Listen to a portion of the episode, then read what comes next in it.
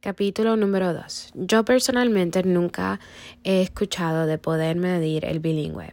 El propósito de poder medir los niveles del bilingüe es para encontrar las diferencias entre los niveles del idioma que la persona habla. Cuando se habla, cuando se hace esta medición, se hacen una serie de preguntas en dos diferentes idiomas a la persona que la persona habla. Muchas de estas, muchas de estas preguntas se hacen en las escuelas para ver en qué nivel están los estudiantes, para poder decidir cómo, en qué nivel es apropiado para ellos. Hay muchas organizaciones que necesitan que la persona sea bilingüe y que tenga un nivel de entendimiento entre los dos lenguajes para poder hacer el trabajo. Hay diferentes formas de poder hacer esta prueba y para poder medir los niveles de cada estudiante sin um, en, el en el idioma que ellos hablan.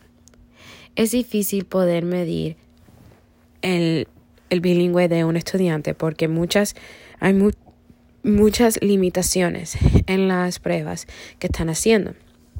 Un ejemplo sería el contexto que el estudiante estuviera usando.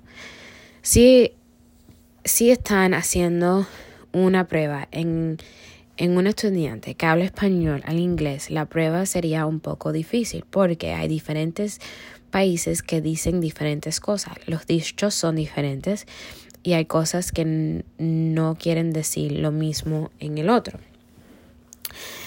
Eso nos trae a, la, a, a las diferencias sociales que cada estudiante que van a hacer la prueba. Es difícil porque los dialectos son diferentes en diferentes países y también las culturas son diferentes. Es difícil poder medir el bilingüe porque no están totalmente capturados en las diferencias, en los diferentes conceptos y de dominios que trae cada individual de su propio país y lenguaje. Antes de hacer la prueba, la maestra tiene que, tiene que dar la sugerencia a la escuela y a los padres, ya que la escuela y los padres están en un entendimiento, pueden proceder con hacer la prueba. Han encontrado muchas diferentes formas de poder medir los niveles de estudiantes que son bilingües. Estas pruebas son en inglés y también pueden ser en otro idioma pero para este ejemplo voy a estar usando estudiantes que hablan español. La primera puede ser el TOEFL, que es una serie de pruebas que miden los niveles de la lectura, escuchar, hablar y escribir. Esta prueba incluye preguntas similares para que el estudiante pueda seguir en cada sección con un tema. La segunda prueba que se puede hacer es la prueba de medir el lenguaje de inglés y se llama el IELTS.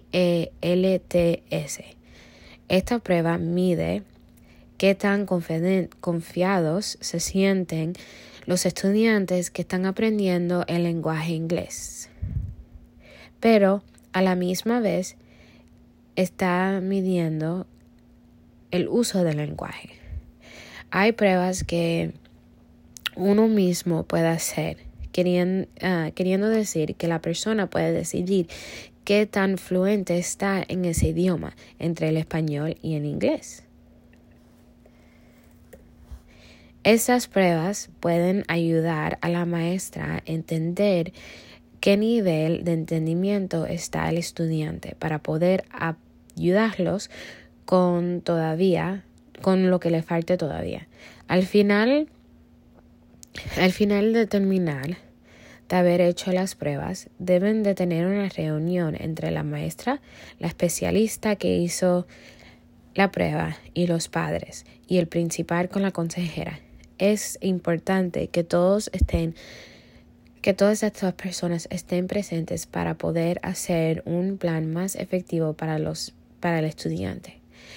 A mí de verdad no me gusta hacer pruebas como una forma de medir la inteligencia de un estudiante. Yo pienso que como maestra tenemos que aprender a enseñar a cada estudiante en una manera diferente que sea factible para ellos. Si yo pienso esto como maestra, entonces, ¿cómo voy a pensar que una prueba está diseñada para todo tipo de estudiantes?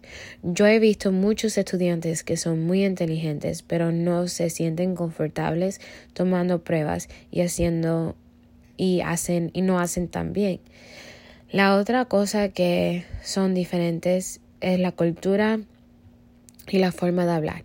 Si el estudiante, si estamos haciendo los, la forma de hablar si lo estabas haciendo en una, en una prueba de español.